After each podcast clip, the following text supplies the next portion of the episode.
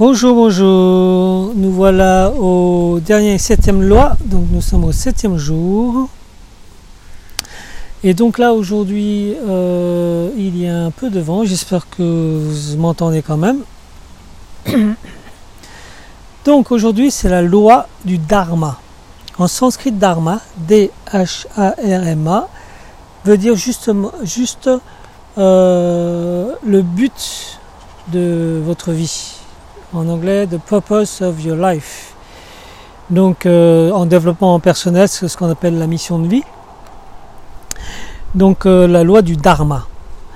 Donc euh, qu'est-ce que c'est que le Dharma en fait? Donc il faut d'abord savoir que nous sommes un être incarné.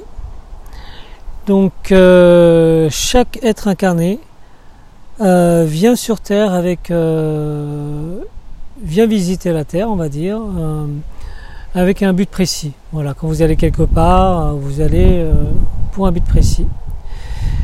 Et sachez que, quel que soit votre but, vous avez des capacités uniques et surtout votre manière de faire et de les exprimer, ces capacités. Donc vous êtes unique en votre genre, la, euh, manière dont vous l'exprimez, cette, cette expression de votre capacité, et exactement. Et dans le, dans le monde, il existe des besoins qui vont coller avec ce que vous savez faire de mieux.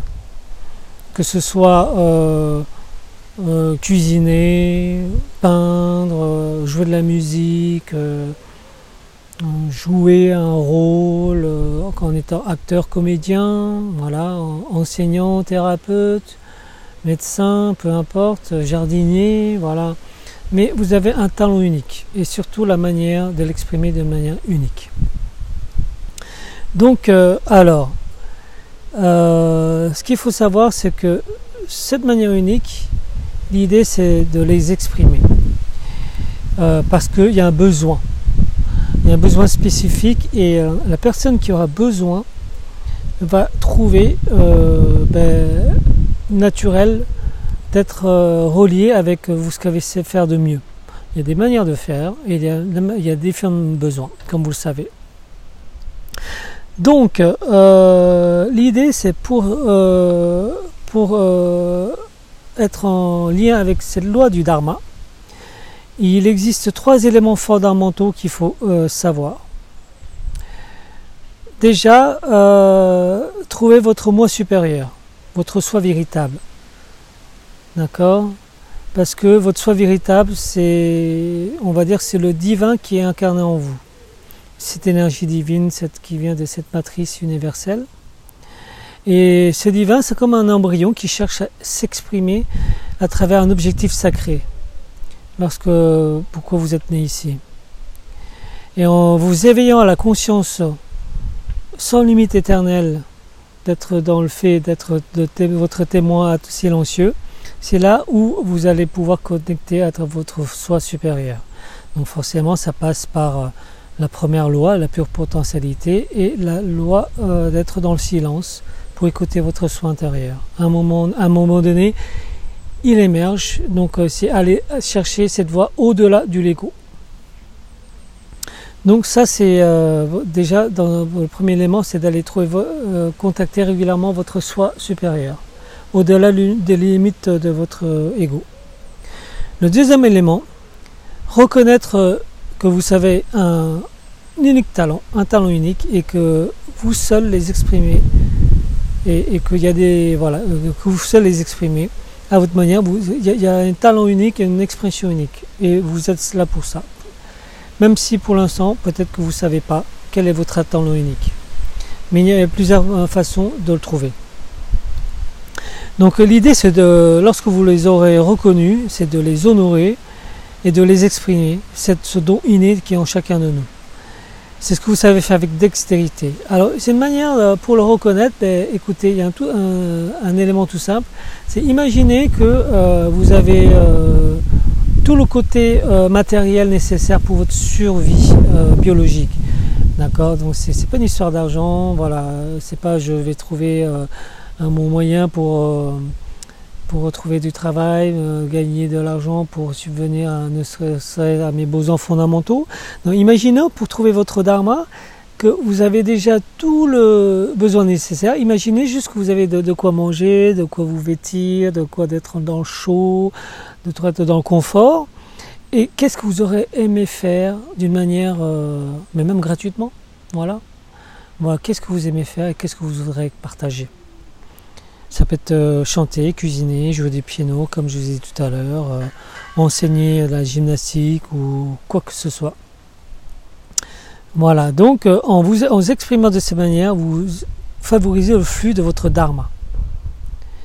Et quand vous êtes dans ce flux de, votre dharma, le temps n'existe plus. Vous êtes baigné dans le moment présent. Il y a, voilà, vous êtes dans le baigné dans le moment présent et et le temps n'a plus d'emprise pour vous parce que vous, euh, vous êtes dans votre, ce qu'on appelle votre passion. Voilà. Donc, et le troisième, c'est euh, bien sûr votre dharma sert aux autres. Vous donnez une plus-value aux autres. Et donc parce que votre expression, votre talent est unique et chaque besoin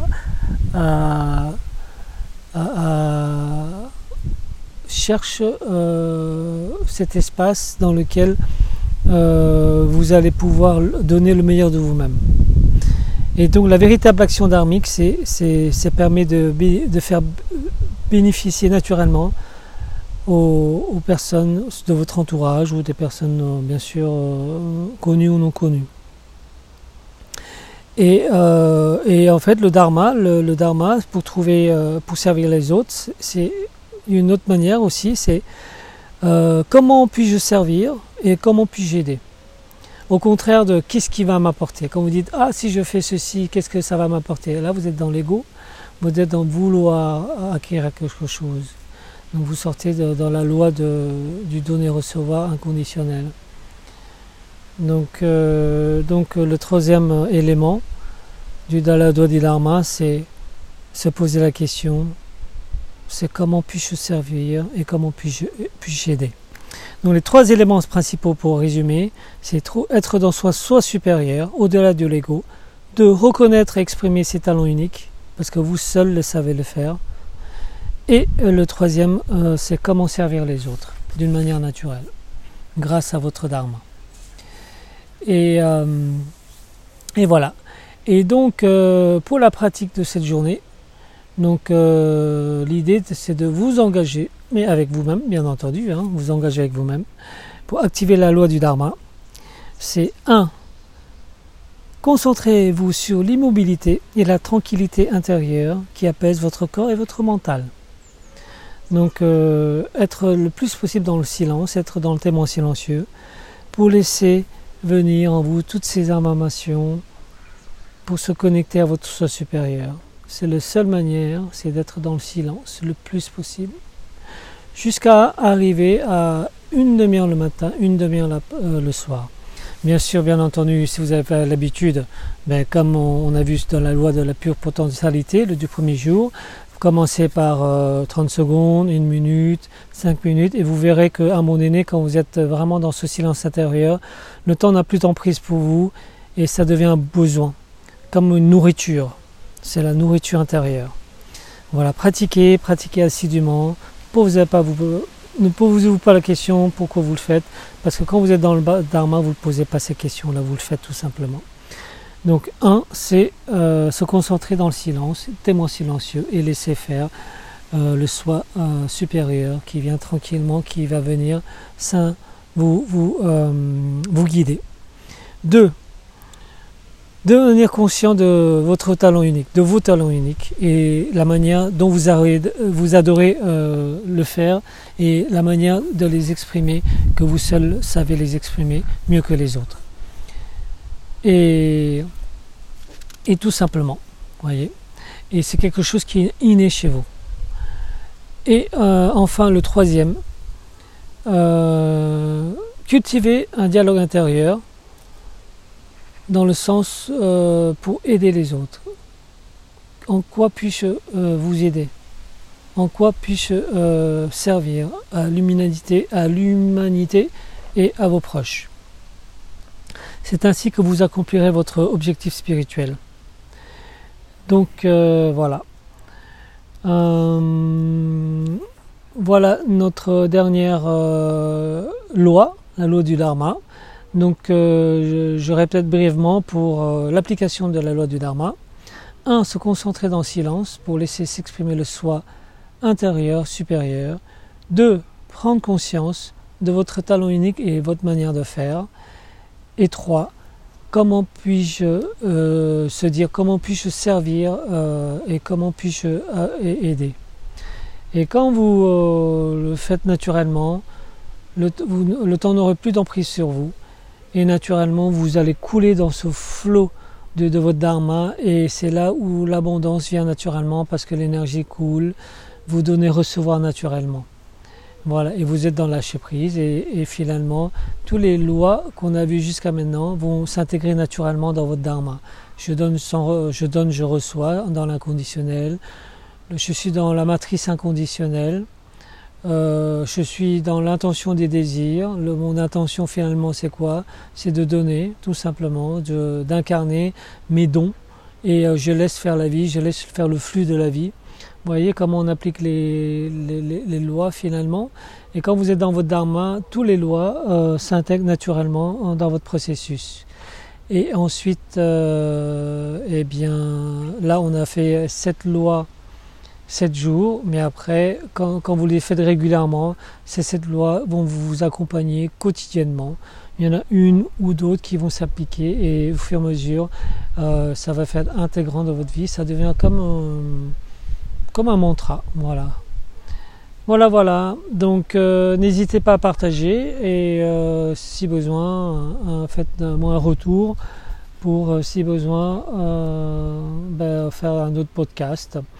Donc euh, je, euh, je ferai une petite euh, récap pour la, la suite, parce qu'il y a une suite bien entendu, mais je vous laisse pour l'instant faire votre méditation sur votre dharma.